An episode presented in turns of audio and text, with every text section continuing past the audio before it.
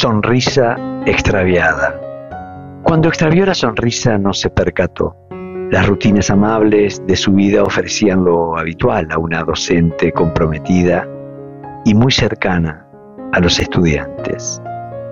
Era el último día de clase y en tanto alumnos y alumnas festejaban el inicio de las vacaciones.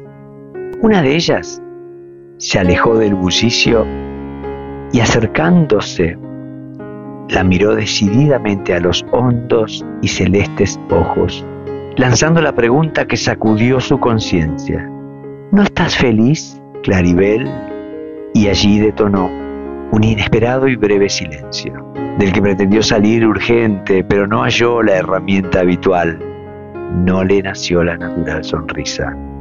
Quiso la mueca ayudarla, pero imprevistamente compungida, con ojos que al instante se nublaron, le entregó un abrazo ante que las lágrimas irrumpan y con palabras de buenos deseos desvió la respuesta mientras escondía su rostro con la certeza ya de carecer de sonrisa. En noche de viernes, cansada, evitó salir con sus amigas Organizó tranquila su cena con salsa blanca sobre finos tallarines.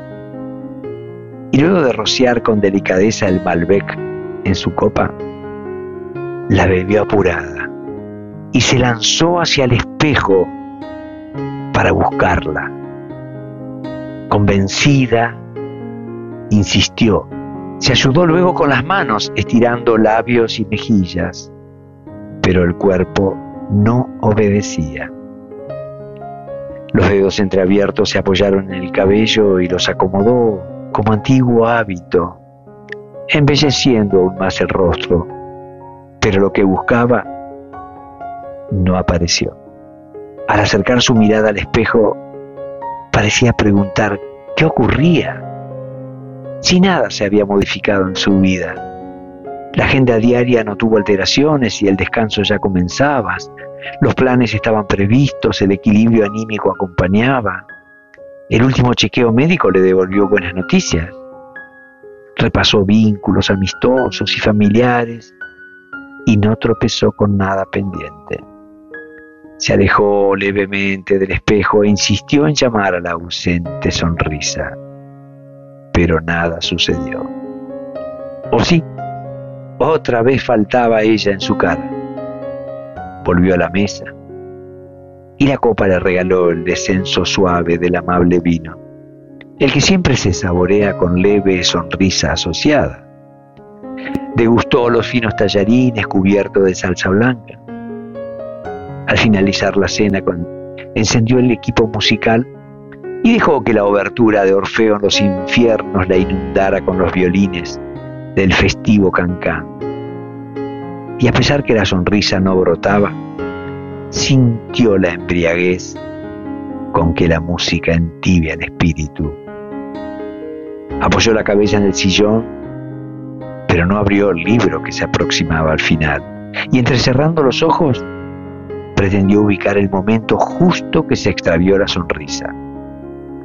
Los párpados se unieron sin aviso, y los pensamientos se entremezclaron con los sueños, donde surgió el último día de su madre, en el que le tomaba la mano y le confesaba que se iba feliz, que estaba orgullosa de sus hijos, pero especialmente de ella, a quien admiró desde pequeña y que mucho se le parecía.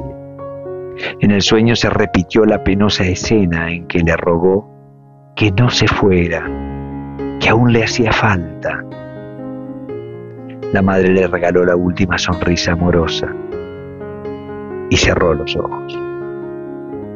Claribel recordó que en ese instante, hace hoy justamente un año, perdió su sonrisa.